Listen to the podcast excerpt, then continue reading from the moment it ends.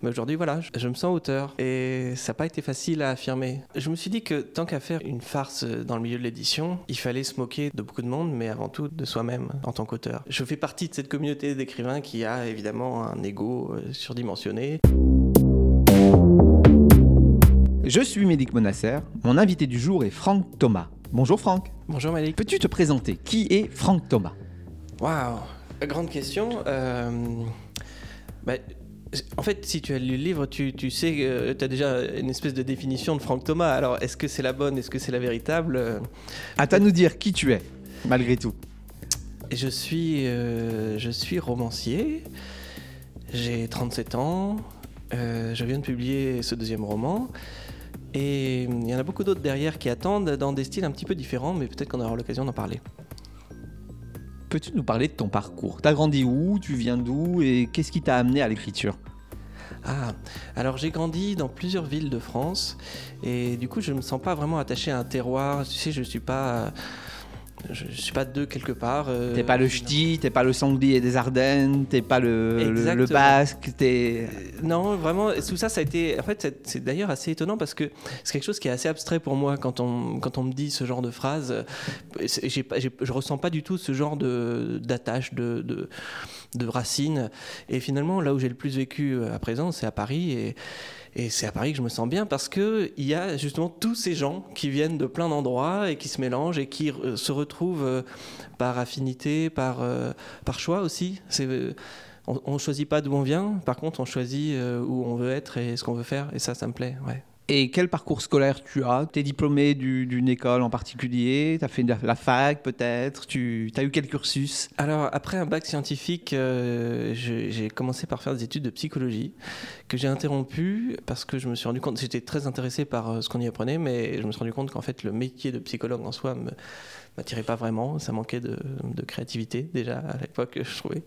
Et j'ai arrêté, j'ai travaillé, j'ai vendu du vin, figure-toi, et puis j'ai fait d'autres métiers. Et j'ai repris un cursus euh, aux Beaux-Arts, aux Beaux-Arts de Cergy. Et c'est là que j'ai euh, commencé à assumer que peut-être euh, je, pouvais écrire et que j'avais le droit d'écrire et que, en fait, ça, ça pouvait être une activité acceptable, honorable. Donc, avec quelques camarades, on a initié des tas de projets, puis j'ai commencé à écrire des, des textes un peu plus longs. J'avais une envie d'écrire depuis que j'avais 8 ans, hein, mais je pense que c'était difficile, pour moi de l'accepter, tout simplement. Assumer. Ouais, Tu assumer. utilises le mot assumer. Pourquoi? T'avais une mauvaise image de, de l'écrivain? Ouais, alors bon, alors c'est là, tu sais, on pourrait être parti pour 4 heures de Il n'y a pas de psychanalyse. souci. hein, Je ne fais aucune psychanalyse, c'est une discussion, mais c'est vrai Ouais. que euh, quand même, assumer. Ouais, ouais, c'est vrai que, bah, je sais pas, je pense que je- moi je viens d'une famille qui, qui est très aimante, mais euh, où il n'y a pas ce, cette, euh, ce, ce prestige peut-être de, de la culture, en tout cas comme un métier, tu vois, comme une activité qui puisse permettre de, bah, de vivre tout simplement. Et donc euh, je, je me suis dit, bon, bah, ça m'intéresse, mais euh, finalement, euh, la vie c'est quand même autre chose. Et en fait, j'ai pu euh, me rendre compte par moi-même que non, en fait, la vie, c'était ce qu'on décidait d'en faire et, c'était ça, que j'avais envie de faire et que ça a mis du temps. hein, mais mais aujourd'hui, voilà, je me sens, euh, je me sens auteur et ça n'a pas été facile à affirmer, à, à accepter. À... À partir du moment où tu as assumé, comment t'as plongé dans, dans cet univers? Je pense que c'est, il y a eu une rencontre en fait. C'était quand même la rencontre avec David qui m'a. J'avais ce projet. de- David Meulmans, qui est ton éditeur. Absolument, voilà, et, euh, David Meulmans. Euh, J'avais ce, ce projet de, de roman, euh, premier roman qui est sorti d'ailleurs donc aux Forges de Vulcain, euh, La fin du monde est plus compliquée que prévu. C'était un roman un petit peu am- ambitieux, enfin en tout cas qui. Comme j'imagine beaucoup de romans où on veut tout mettre d'un coup, et donc c'est un peu un, un roman monde. Et puis j'avais déjà tracé toute la structure. Moi, je fonctionne comme ça. Je, je me mets pas à écrire la première page et puis je vois où ça mène. J'ai besoin de, faire un peu comme des scénaristes en fait, euh, d'avoir déjà un aperçu global de l'histoire, faire une sorte de synopsis. Et puis ensuite de me mettre à écrire, et puis évidemment au moment de l'écriture, il y a plein de choses qui changent, des, événements qui se rajoutent. La structure bouge en permanence, mais j'ai besoin d'avoir cette espèce de, de canevas au préalable. Et puis j'ai rencontré David alors par un, concours de circonstances assez amusant. Il se trouve que j'avais participé à un concours de nouvelles, euh, à la revue rue euh, Saint-Ambroise, je crois, oui c'est ça. Et il y a eu une remise de prix euh, lors du salon du livre. Puis quelqu'un a pris une photo, publiée sur Twitter en disant tiens c'est marrant Franck Thomas. quelqu'un a commenté cette photo en disant Franck Thomas ressemble à David Meulmans. Je vois ce commentaire, je me dis tiens mais à qui donc cette personne à qui je ressemble. Et donc je cherche sur Internet, je trouve euh, une photo de David Malmans sur son profil LinkedIn et je vois qu'il est éditeur. Je me dis, ah, ça, justement, euh, peut-être qu'il y a. Il y a de bons hasards. Il y a de bons hasards, voilà. Et puis je me dis, est-ce que c'est suffisant pour le contacter quand même Une ressemblance sur une photo? Peut-être pas. Mais finalement, c'est lui qui m'a contacté après, ayant vu que j'avais consulté son profil, bref. Et du coup, c'est comme ça qu'on est rentré en contact. Alors il se trouve que physiquement, je sais pas, tu, tu pourrais peut-être nous dire, euh, on se ressemble pas tant je que ça. Je ne trouve pas. mais, mais, euh, en tout cas, ça nous a permis de nous rencontrer de se rendre compte que euh, je pense que humainement et artistiquement, on, on, a effectivement beaucoup de choses à partager. Et voilà, c'était le début d'une belle rencontre. Alors après, ça a mis du temps. J'ai écrit le roman, il a mis du temps à le lire, à l'accepter. Ça a mis du temps à ce qu'il soit publié, mais au final, ouais, c'est une belle aventure. C'est une belle aventure parce que ce deuxième roman, L'amour à la page, euh, qui sort aussi euh, au Forge Vulcain, ben, je suis extrêmement content d'avoir pu le, faire accoucher euh, avec David. C'est-à-dire qu'il y, a une confiance au départ dans le projet, quand je lui en ai parlé, et puis dans le, les premières lectures, le travail d'accompagnement, on a fait beaucoup d'allers-retours et qui ont permis au texte de vraiment mûrir et au final, je suis très content du résultat. Tu publies ton deuxième roman, L'amour à la page, aux éditions Les Forges de Vulcain. Comment tu définirais ce livre? Tes questions sont difficiles, je trouve. je t'oblige à réfléchir un petit peu. J'avais envie de, d'écrire un, un roman qui réponde à certains codes.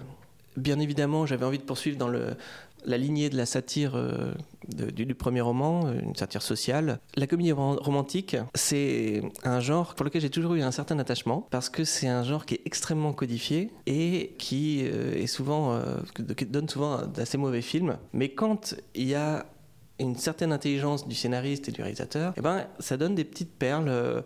C'est particulièrement drôle, c'est particulièrement décalé. Et j'avais envie de, de, de, répondre un peu à ce défi, de, de me lancer dans cette aventure, de me dire, tiens, j'ai envie de, m'engager dans une forme extrêmement codifiée avec l'ambition d'en faire quelque chose qui soit ni déjà vu et qui soit à la fois drôle, touchant et voilà. Donc ça a été le point de départ. Et puis aussi euh, un peu plus euh, engager la, mise en abîme, le jeu avec le lecteur et euh, l'autodérision sur la place de l'auteur euh, que j'avais un tout petit peu initié dans le premier roman, mais qui là est, l'occasion d'être de, de, déployé un peu plus.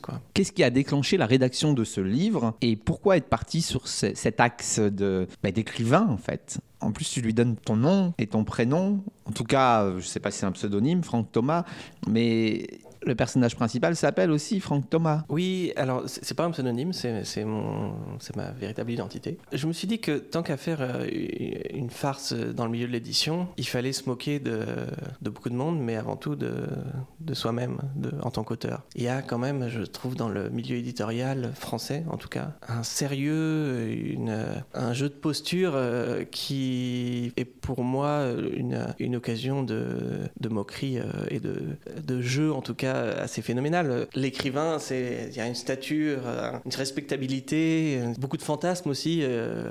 Cette identité-là véhicule beaucoup de fantasmes. Donc j'avais envie de détruire un peu tout ça. Et de quel meilleur personnage se moquer que de soi-même, finalement? Parce que là, tout est permis. Je fais partie de cette communauté d'écrivains qui a évidemment un ego surdimensionné, qui euh, n'aspire qu'à la gloire, qui veut écrire le meilleur euh, roman possible, qui veut être connu. Et, et donc tout ça, ben, c'est une matière que je connais très bien, puisqu'elle est elle est à l'intérieur. Et donc, je, je, peux particulièrement en jouer. C'est une manière. Alors, je sais pas, on peut continuer la psychanalyse. Peut-être que c'est une manière de me dédouaner de ça, de cet ego, de cette, de cette envie euh, de reconnaissance. À quel point te ressemble ce personnage? Je pense qu'il me ressemble pas mal. Euh... Tu as couché pour réussir?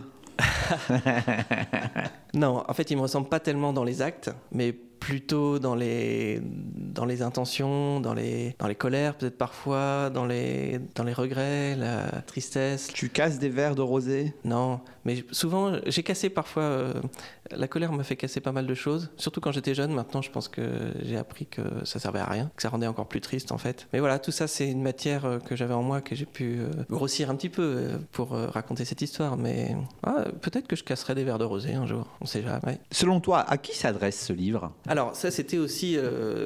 Est-ce que tu, excuse-moi de te couper, ouais, parce que tu nous parles de la matrice que tu crées avant l'écriture du livre. Est-ce que tu avais déjà une cible prédéfinie ou pas? Oui, en quelque sorte, euh, j'aime beaucoup la littérature anglaise satirique. Par exemple, euh, sais pas, David Lodge, euh, Tom Sharp, euh, Douglas Adams, voilà. Je trouve que c'est de la très très bonne littérature parce que il y a une, une, une intelligence dans le, dans le propos et dans l'humour que, je retrouve nulle part ailleurs. Et il me semble que c'est assez peu présent en littérature française. Et depuis le début, c'est quand même quelque chose que j'ai, moi, que j'adore lire et donc que j'ai eu envie de, donner à lire. Tu me demandes quel est mon public cible. Je pense que c'est un public qui, qui recherche euh, un bon moment de lecture déjà, qui n'a pas peur de rire en lisant un, roman et qui va pas considérer que parce que ça le fait rire, c'est un mauvais roman. Disons qu'il existe tellement de romans, il y a tellement de publications aujourd'hui, il y a tellement d'autres euh, modes de divertissement, on est tellement dépassé par les choses à faire, à lire, à voir, par le travail. La vie est quand même euh, assez stressante et de plus en plus, j'ai l'impression, pour beaucoup d'entre nous. Je me suis dit, bah, j'ai envie d'offrir un petit moment de, un moment de répit en fait où euh, on puisse juste être emporté dans une histoire qui soit à la fois facile à lire et en même temps euh, écrit avec une certaine tenue, c'est-à-dire que ce soit pas bâclé non plus, qu'on soit surpris, qu'on soit emmené dans cette aventure et qu'on rigole et qu'on puisse à la fois être touché par ce personnage, par ces personnages, qu'on puisse aussi, ben, c'est quand même l'ambition aussi d'écrire de, de, la satire, c'est de,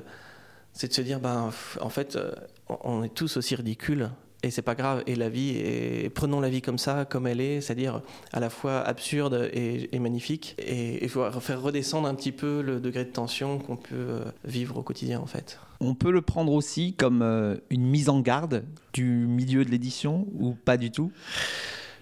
J'aurais pas cette ambition-là parce que d'une part, je connais pas suffisamment encore euh, tout le milieu de l'édition pour pouvoir euh, faire, en faire une analyse extrêmement précise. Et puis, ça reste, euh, ça reste une farce, c'est-à-dire que les, les, comportements sont sont exacerbés, c'est du burlesque assumé. Alors bien sûr, il y a, y a, quand même beaucoup de vrai à l'origine, il y a un certain nombre de personnages qui sont inspirés de, personnes réelles. Je pense que ça, peut mettre en garde, c'est-à-dire que ça peut préparer à une certaine disposition pour les jeunes écrivains ou pour les apprentis écrivains en se disant, bah, au fond, faisons retomber la pression, tout ça n'est pas si grave. Tous ces gens qui, pour moi, j'ai l'impression, ont une importance démesurée, quand je vais les rencontrer, il faut que je leur plaise, il faut que... En fait, c'est des êtres humains comme tout le monde. Ils sont aussi, euh, encore une fois, méprisables et magnifiques que moi, et donc euh, faisons les choses simplement et n'hésitons pas à, mettre de la bonne humeur, de, la rigolade. Et ce titre, L'amour à la page Comment il était choisi? Il y avait un, autre titre au départ.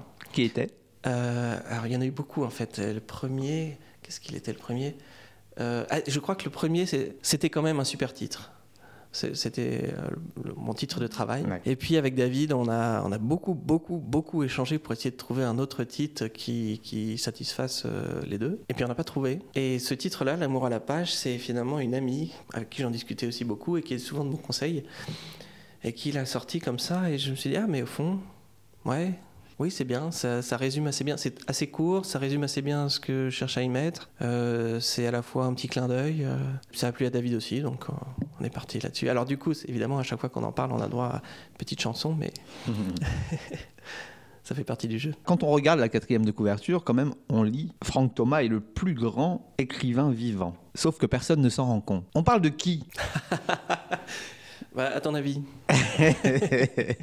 c'est entre ce que tu souhaiterais être et entre ce que, ce que tu es aujourd'hui. C'est quoi? C'est l'ambition? Elle est vraiment. Mais c'est exactement ça. C'est-à-dire cette espèce d'ambition démesurée, euh, irrationnelle de vouloir être le meilleur. Et en même temps, tout le bouquin vise à, démontrer, à démonter ça, pardon, démonter cette ambition en montrant que c'est pas là qu'est la véritable importance en fait. Il y a cette part d'irrationnel en nous et de paradoxe en permanence. C'est-à-dire que, enfin, je sais pas pour toi, mais moi j'ai envie d'être plein de choses en même temps qui sont pas du tout conciliables. Et surtout, ça, varie en permanence selon euh, les humeurs de la journée, les rencontres. Euh, là, par exemple, j'ai envie de te faire la meilleure interview possible. Je sais même pas ce que ce serait. J'ai envie d'être le meilleur possible. En même temps, j'ai envie d'être moi-même. Et qu'est-ce que ça veut dire être moi-même? Et voilà. Donc, il y a en permanence des tas de, des tas de Franck Thomas euh, qui se confrontent. Il y a un Franck Thomas qui rêve d'être le plus grand écrivain vivant, et puis il y en a un autre qui a envie d'être euh, tranquillement chez soi avec sa petite vie et de pouvoir être euh, là pour ceux qui comptent. Et il y en a enfin, tu vois, il y en a plein en fait. Donc ce Franck Thomas, il existe, mais il se confronte à tous les autres. Au sein de ce roman, justement, il y en a quelques-uns qui se confrontent et qui donnent une certaine image de, du, caractère humain, puis du milieu de la littérature, qui fait que au final, c'est difficile de trouver qui on veut être, mais c'est possible, et notamment grâce à l'amour. Ah On se dit, Franck Thomas a des comptes à régler avec le milieu de l'édition. Ça se passe vraiment comme ça Tu penses qu'il y a vraiment des gens qui sont aux sorties des grandes euh, maisons d'édition pour euh, sauter sur des auteurs? Non, ça c'est. Ou c'est fantasmé Ça c'est complètement fantasmé. Ça c'est vraiment de la fiction pure. Je sais pas, peut-être. En fait, tu sais, en réalité, il existe tellement de choses incroyables qu'on ne soupçonne même pas que je pense que c'est possible. Que ça a existé ou que ça va exister, euh, tout est possible. L'humanité est tellement surprenante, incroyable que ça pourrait exister. Bon, moi je l'ai pas vécu. Ce personnage-là de, de l'agent est inspiré de quelqu'un que j'ai connu, oui. euh, alors, c'est toute la, la difficulté à essayer de, de trouver des clés essayer de comprendre. Alors là, qu'est-ce qu'il a voulu dire? Est-ce que c'est vraiment la réalité ou pas? En fait, c'est un mélange global. Je peux pas te dire précisément. Ça, c'est vrai. Ça, c'est fantasmé. Tout se mélange en permanence. Et c'est ça le- la, la joie du roman, c'est que tout est possible et en même temps, c'est nourri de choses vécues. Parfois, il suffit d'un regard pour euh, avoir une impression et se dire ah oui tiens tel personnage va être comme ça ou une toute petite chose vécue, un- un- une fraction de seconde et puis hop là tac il y a cette idée qui émerge. Alors même si le point de départ ça a été un regard, après ça va complètement s'éloigner et puis ça- on peut pas dire que vraiment c'est ce regard réel qui est dans euh, la, séquence finale euh, ou la scène finale. C'est ce mélange là qui est qui est magique en fait. Ce- C'est ça qui donne tellement de sel à l'écriture et qui fait que c'est tellement une activité incomparable je trouve. C'est là que je trouve le plus de joie en fait. À, être dans l'élaboration permanente à partir de choses vécues qui se mélangent et pour donner des situations qui sont complètement fictionnelles mais qui sont enracinées dans un vécu. Et c'est ce qui fait que peut-être, euh, même si on, on a conscience que c'est absurde, que c'est extrême, eh ben, à la lecture, on va quand même euh,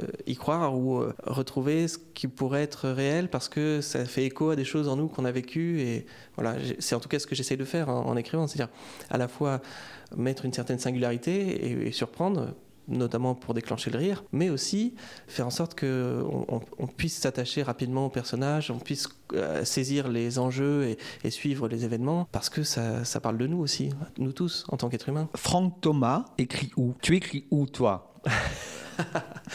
On se perd entre le Franck Thomas, euh, personnage du livre, et, et auteur du livre. Tu écris où? Tu écris chez toi? Tu es dans quelles conditions, en fait, quand tu écris? J'écris chez moi, et euh, j'imagine que tu fais référence au, au petit chapitre euh, qui, qui décrit le personnage Franck Thomas. Tu bois d'écrire. 17 cafés. Combien de cafés tu bois quand tu écris?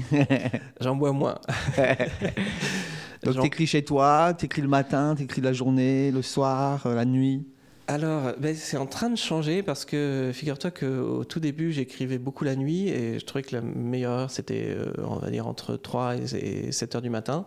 Donc, ce qui, pose quand même un certain nombre de problèmes en termes de sociabilité, hein, Et puis vie et personnelle. de vie personnelle, de, travail aussi par ailleurs. Donc, j'ai j'ai réussi à, à progressivement décaler euh, cet horaire. C'est quand même vers le fin de la, la fin de la journée, euh, on va dire, à partir de 15 ou 17 heures que ça commence à être un peu plus efficace. Mais j'ai bon espoir d'arriver à écrire de façon efficace le matin. Peut-être dans quelques années. On- On se revoit dans 10 ans.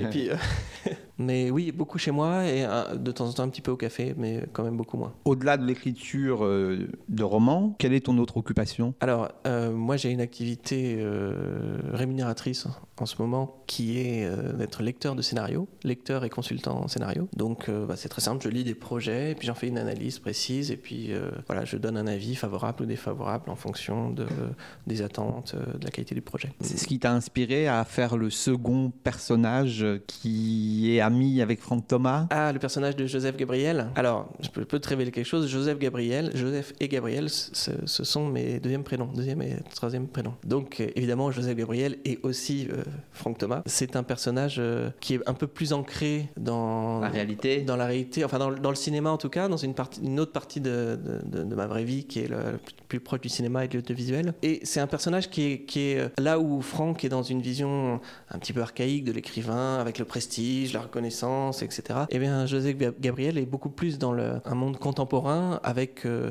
les outils contemporains, les acteurs contemporains, Amazon, etc. Et, et qui est dans l'action. Il est en permanence euh, en train d'essayer de se renouveler, de tenter des choses, de tomber, mais de se relever, de faire des nouvelles rencontres. Euh, C'est un peu un anti-Franck Thomas en ce sens que euh, il est en mouvement permanent, il essaye des choses et, et c'est pas grave. Et, et surtout, il est aux prises avec, le monde dans lequel il vit, avec la modernité dans laquelle il vit. Alors que Franck est, persuadé de, de sa valeur et, et surtout, c'est les autres qui doivent bouger et pas lui. Et voilà, donc j'avais envie de mettre en regard ces deux personnages qui sont un peu de facettes euh, de moi-même, bien sûr, et de montrer que ils ont tous les deux leur part de ridicule, mais ils ont tous les deux aussi euh, leur, euh, leur grandeur, en tout cas leur, leur beauté quelque part. Et au final, ben, ils vont trouver leur voie. Cette amitié qui les lie fait qu'ils sont influencés, ils, se, ils arrivent à bouger l'un et l'autre pour trouver la place qui leur convient. L'intelligence artificielle te fait peur? Non, non, pas du tout.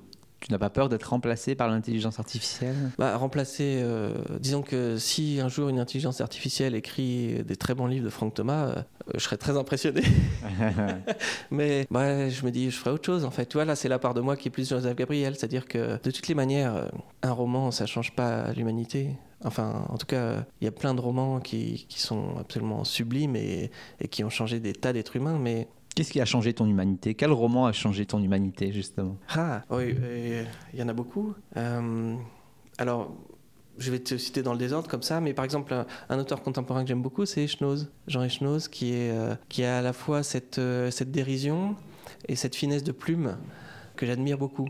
C'est un des, des, rares auteurs français contemporains où je me dis, ah, il y, a vraiment à la fois une grande intelligence une souplesse, une, désinvolture euh, et une grande finesse. Après, euh, plus jeune, j'ai été beaucoup, beaucoup marqué par euh, La Chartreuse de Parme. J'ai beaucoup aimé L'Idiot. J'essaie de, de, sortir comme ça des, des, romans un peu iconiques qui ont été des jalons. Je vais avoir deux questions qui vont commencer par quel regard portes-tu? Quel regard portes-tu sur Amazon, Wattpad, hmm. tout cet aspect numérique aujourd'hui qui est mis à disposition des, auteurs Alors, je, porte un regard euh, pas tranché, à vrai dire.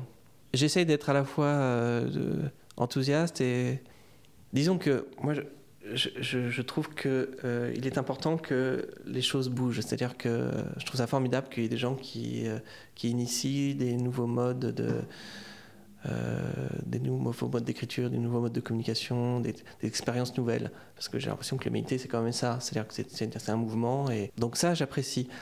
Et après, c'est plutôt dans les détails. Si tu veux, Amazon, euh, je pense qu'il lance plein de choses qui sont extrêmement intéressantes, mais la question c'est comment est-ce qu'on les fait et à quel prix? Et c'est là que pose vraiment le problème. Pour ce qui est de Wattpad, moi je sens bien que je suis déjà beaucoup trop vieux pour, euh, pour bien saisir l'intérêt. Mais quand même, j'admire ça, cette, euh, ces, communautés qui se créent, cet enthousiasme qu'il y a. Euh, et je pense, enfin, c'est ce que j'ai essayé de, de, traduire dans ce roman, c'est-à-dire euh, à la fois, c'est encore une fois cette espèce de, dialogue entre Franck Thomas et Joseph Gabriel. Il y en a un qui est vraiment on peut dire le vieux con qui dit bah non euh, la littérature c'est pas ça vraiment c'est le... et puis l'autre qui dit bah enfin j'en sais rien je sais pas ce que c'est la littérature. En fait moi j'essaye et je, lance des choses et puis je j'essaie de voir euh, là où je, trouve ma place ce qui me convient. Donc il y a ces deux voies là à la fois le peut-être le, grand pessimiste puis le grand optimiste. Et euh, je pense que la réalité elle est entre les deux dans une vigilance et en même temps une certaine ouverture. Et quel regard portes-tu sur les succès de Guillaume Musso de Marc Lévy d'Amélie Nothomb ou encore de Bec BD bah je suis assez admiratif.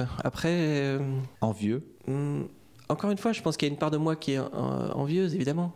Ah oui, oh, la reconnaissance, la gloire, euh, gagner suffisamment d'argent pour ne pouvoir faire qu'écrire. Euh. mais je ne sais pas si j'aimerais tant que ça qu'on me reconnaisse dans la rue, par exemple. Je ne sais pas si j'aimerais tant que ça que mon agenda soit extrêmement rempli par des tas de, de contraintes liées à cette popularité. Et puis, je me retrouve pas complètement non plus dans l'écriture de tous ces auteurs. Euh, je pense que, bon, on va faire des grandes généralités, mais globalement, c'est des très bons raconteurs d'histoire. Et déjà, rien que pour ça, je suis très admiratif parce que c'est difficile. Contrario, je pense qu'il y a beaucoup d'auteurs français qui ont une belle plume, mais qui sont des très mauvais raconteurs d'histoire. Alors, c'est peut-être pas leur ambition. Moi, c'est vraiment euh, quelque chose qui me tient à cœur, c'est-à-dire d'avoir à la fois une exigence littéraire et une exigence narrative et que de pouvoir allier les deux. Bon, j'ai pas été particulièrement touché, à vrai dire, par l'écriture de, des auteurs que tu cites. Mais je trouve qu'ils font des formidables personnages. C'est pour ça que je me suis permis de les utiliser comme personnages. Qui inspire ton style? Qui inspire ta, ta façon de travailler? Est-ce que tu as lu sur des auteurs pour te dire, bon, lui, je sais qu'il utilise telle méthode, moi, je vais adapter la même méthode Je sais que Musso, par exemple, mhm. a un fonctionnement un petit peu comme le tien. Ah oui?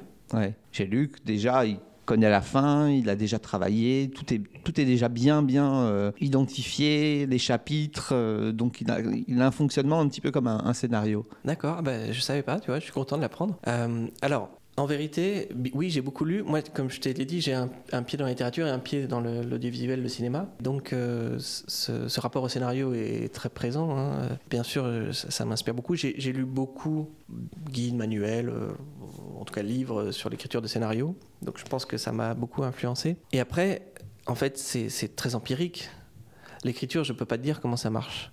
Tout ce que je peux te dire, c'est ben, j'ai trouvé que pour moi, à tel horaire, ça fonctionne mieux. Dans telle position, ça fonctionne mieux. Et ça, tout ça, c'est des, tentatives. C'est-à-dire qu'il faut que je mange euh, plutôt tels aliments pour pouvoir être en capacité de réfléchir. Tout ça, ben, c'est des on va dire c'est l'expérience. Et je pense que c'est pareil pour tout le monde. Il n'y a pas une méthode. C'est bien de se documenter, tu vois. Je suis content d'apprendre que Guillaume Musso fonctionne comme ça. On se dit, ah oui, tiens, bah, bah, c'est à partir du moment où on constate que ça marche pas comme on voudrait, qu'on se dit, bon, alors il faudrait que j'essaye autre chose. Alors, comment ils font les autres? Ah tiens, ah oui, ça, ça peut être pas mal. Je sens bien que là, il y a quelque chose qui pourrait me convenir. Euh, bon, je vais essayer tu essayes, ça marche, ça marche pas, bon, alors tu, mais peut-être ça marche un petit peu, alors tu adaptes. Et, voilà, c'est vraiment un ajustement permanent. Là, je pense qu'aujourd'hui, j'ai trouvé, je, me connais suffisamment en tant qu'auteur pour savoir que euh, il faut que je me mette dans telles conditions euh, pour que l'écriture puisse euh, être à peu près satisfaisante. Mais je peux pas garantir que ça marchera toujours. Et puis, la vie, ça change. Tu vois, par exemple, là, je vais être papa d'une petite fille dans. Incessamment sous peu Quelques semaines. évidemment, la vie va être bouleversée je ne sais pas comment je vais pouvoir adapter ces exigences d'écriture aux exigences de la vie de famille. Ben, on en reparle. Je te, forcément, ça va bouger. Quoi. Tu t'es amusé à écrire ce livre quand tu prends la plume de Franck Thomas, personnage principal du livre. Tu le fais écrire des choses un petit peu particulières, bizarres, folles. Donc c'est ta, récréation. En fait, quand il écrit euh, pour une autre auteure, en l'occurrence. En fait, tout ce roman est ma récréation. Écrire, c'est ma récréation. Enfin, c'est écrire, j'y prends un plaisir énorme. C'est la raison principale quand même. C'est parce que, enfin, j'écrirais pas de bouquin si j'y prenais pas un immense plaisir. C'est extrêmement difficile, c'est presque masochiste, mais c'est une joie incomparable. Les textes écrits par Franck Thomas, personnage à l'intérieur du roman, je sais pas s'ils sont, euh, sont plus, pardon du terme, mais jouissif que les autres. Peut-être qu'il y a un peu plus de liberté, oui. C'est l'occasion de pousser encore plus le trait, parce qu'on est dans un roman déjà satirique, ce sont les textes euh, d'un auteur satirique. Qu'est-ce qui te manque le plus de ton adolescence? Tu es quelqu'un de nostalgique ou pas du tout? Oh, waouh euh, Waouh L'adolescence, ça n'a pas été un moment très agréable pour moi. Ouais. Euh, typiquement, le collège, c'est un peu la période ONI. Euh, donc là, par exemple, c'est assez autobiographique dans le roman, cette période difficile, pas savoir qui tu es, pas savoir comment. Une personne te martyrisait? En, fait, avec le recul, je pense qu'il n'y avait pas une personne qui me martyrisait. Je pense que j'étais j'étais comme plein d'élèves, euh, puis qu'il y avait les, les, fortes têtes, et puis que les fortes têtes faisaient leurs fortes têtes, et puis que moi j'étais euh, celui qui savait pas très bien qui il était, euh, qui savait pas très bien répondre, qui rougissait, qui était timide, et, voilà, et qui s'enfermait un petit peu là-dedans. Et donc, je pense qu'il y a eu un déclic, à vrai dire, à un certain âge. Tu sais, alors vraiment, je me dévoile. À, une époque, je boudais beaucoup quand j'étais enfant, je mmh. boudais énormément. à l'adolescence, plus, plus, vraiment, mais je pense que ça prenait d'autres formes. Et puis à un moment donné, je ne saurais pas te dire exactement quand, j'ai eu un déclic et je me suis dit, mais en fait, c'est complètement débile. Ça n'a aucun sens. D'une part, ça règle rien, et en plus, ça me rend encore plus malheureux. Donc, hop, on change de perspective. Et après, il y a eu d'autres déclics plus tard où j'ai compris que moi, j'avais le droit d'être qui je voulais, etc. Mais, et donc, je pense que c'est cette période-là, euh, enfin, le, personnage, ce, traumatisme qu'il a, c'est euh, une réminiscence de cette période vécue où j'avais l'impression vraiment d'être, tu vois, Calimero, quoi. Et je sais pas si euh, c'est quelque chose de partagé, mais j'avais envie de me moquer un peu de cette période-là aussi, de, ce moi enfant qui est, qui est victimisé, quoi. Bon là, tu te dévoiles un petit peu, mais au début de, notre échange, je sentais une, certaine pudeur qu'elle est totalement en contradiction avec le zéro pudeur de Franck Thomas personnage et de Franck Thomas auteur. Et tu trouves qu'il n'y a pas de pudeur du tout euh, dans le, personnage de Franck Thomas? Non, il n'est pas pudique. Il n'est pas pudique. Euh. Mais toi, tu l'es plus, en tout cas. Tu es, tu es beaucoup plus pudique. Je pense que dans le fond, je suis quelqu'un d'assez pudique, effectivement. Euh, j'apprends à l'être moins. Et tout simplement, et euh, je pense que tout ça est relié, c'était une question de peur. C'est-à-dire que. Tu as besoin d'être euh, en confiance, peut-être? Je pense que dans la vie, on est souvent guidé par nos peurs. Beaucoup. Très souvent, tout le temps. Euh, enfin, disons, beaucoup de monde et, très souvent dans beaucoup de situations différentes. On a peur de, on a peur de pas correspondre. On a peur de faire le, mauvais choix. On a peur de pas plaire. On a peur de dire ce qu'il faut pas. On a peur de, en permanence. Euh, et moi, j'étais beaucoup euh, guidé par mes peurs. À partir du moment où on se rend compte que, au fond, on est une petite poussière parmi une population de plusieurs milliards sur une planète qui est une petite poussière parmi une population de planètes qui est elle, une galaxie elle-même une petite poussière au sein d'un univers qui est peut-être lui-même une petite poussière au sein d'autre chose et que de toute façon on va vivre un certain nombre d'années puis après ça va s'arrêter et puis euh, c'est pas très grave pour euh, l'univers.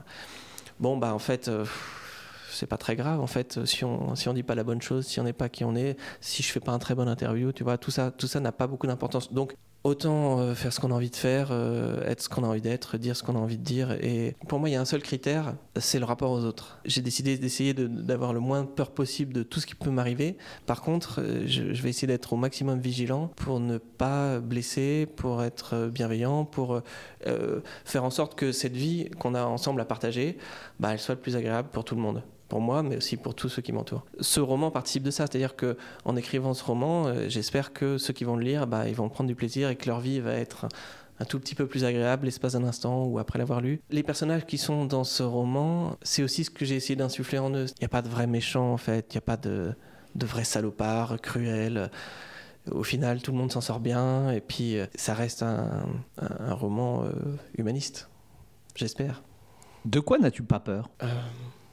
Bah, je sais pas, c'est une question large. Euh, euh, beaucoup de choses, je pense. Tu m'as parlé de tes peurs, donc je voulais voir de quoi justement tu pouvais ne pas avoir peur. Parce qu'on parle souvent ah. de, l'insouciance, tu sais, de la jeunesse. Ouais. Est-ce que tu as encore une part d'insouciance chez toi? Oui, je pense que j'ai une part d'insouciance. Je pense que je suis plus insouciant aujourd'hui que je ne l'étais. Euh, enfin, non, insouciance. Non, je suis moins insouciant, mais je suis plus libre. Voilà. J'ai moins peur qu'avant.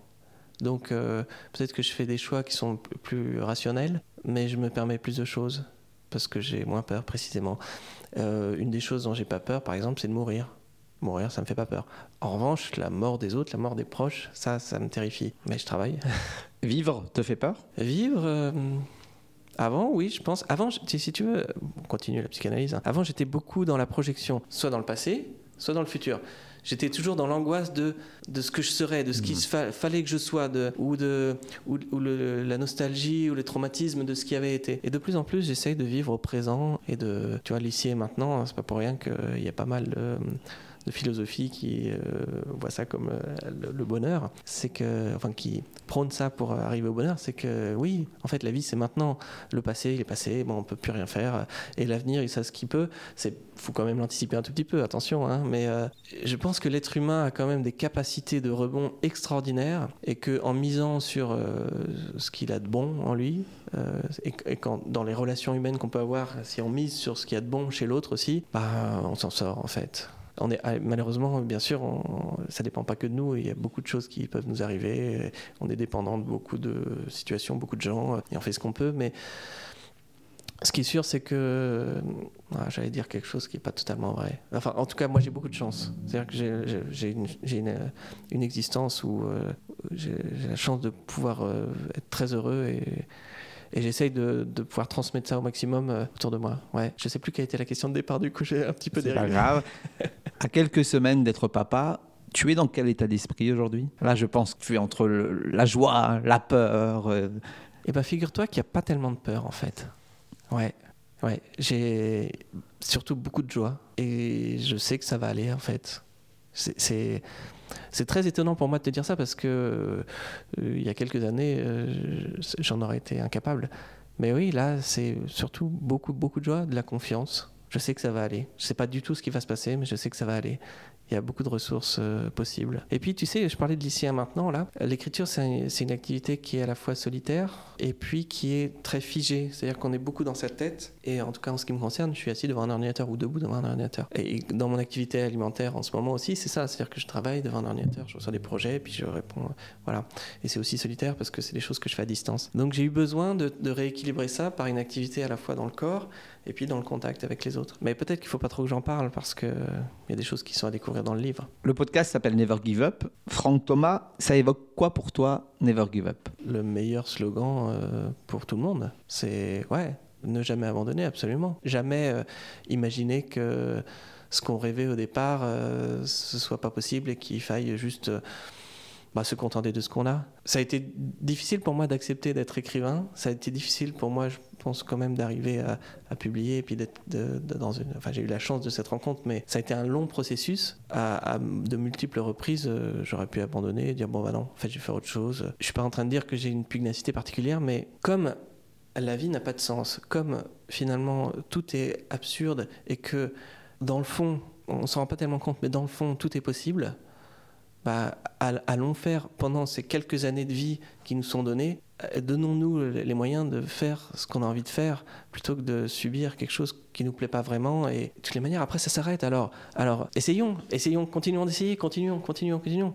Never give up bien sûr. Il y a une chose que tu ferais différemment? Non parce que encore une fois je peux pas le refaire. Donc euh, j'ai fait des tas d'erreurs bien sûr. J'essaye de, de vivre avec J'essaye surtout de vivre avec euh, ce que je suis maintenant là. Puis c'est ça qui est important en fait. Il y aurait peut-être plein d'autres trucs à refaire, bah j'en sais rien, parce que ça m'aurait pas mené là où je suis avec toi. Et, et c'est ça qui est important, c'est d'être, euh, c'est d'être maintenant. Et la place du rêve? Tu rêves beaucoup ou tu es très terre à terre? Euh, Je rêve. Je rêve beaucoup. Je, je, rêve beaucoup de. Je rêve beaucoup des, des histoires qui me restent à raconter.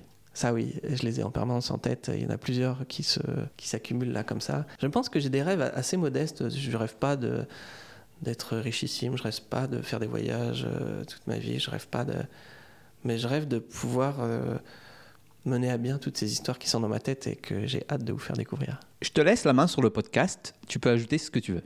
Waouh. Oh, c'est très intimidant, mais écoute, euh, Malik, je voulais te remercier déjà. Euh, parce que c'est un moment chaleureux et que il faut savoir les apprécier. Je trouve que c'est assez salutaire ce que tu fais, c'est-à-dire de, donner la parole avec cette tonalité Never Give Up. J'ai l'impression que c'est ça dont on a besoin en fait euh, en tant qu'être humain, nous tous. C'est de, de moments inspirants. Alors j'espère que cette interview l'aura été, mais ouais, se dire que on est tous dans le même bateau et on peut tous s'en sortir. Alors on va s'en sortir. Franck Thomas, merci beaucoup pour cet échange. Merci Mélic. Je rappelle le titre de ton livre L'amour à la page aux Forges de Vulcain édition. Parlez du podcast autour de vous. Merci de mettre 5 étoiles et un commentaire sur l'application Apple Podcast. Merci pour votre écoute et à bientôt.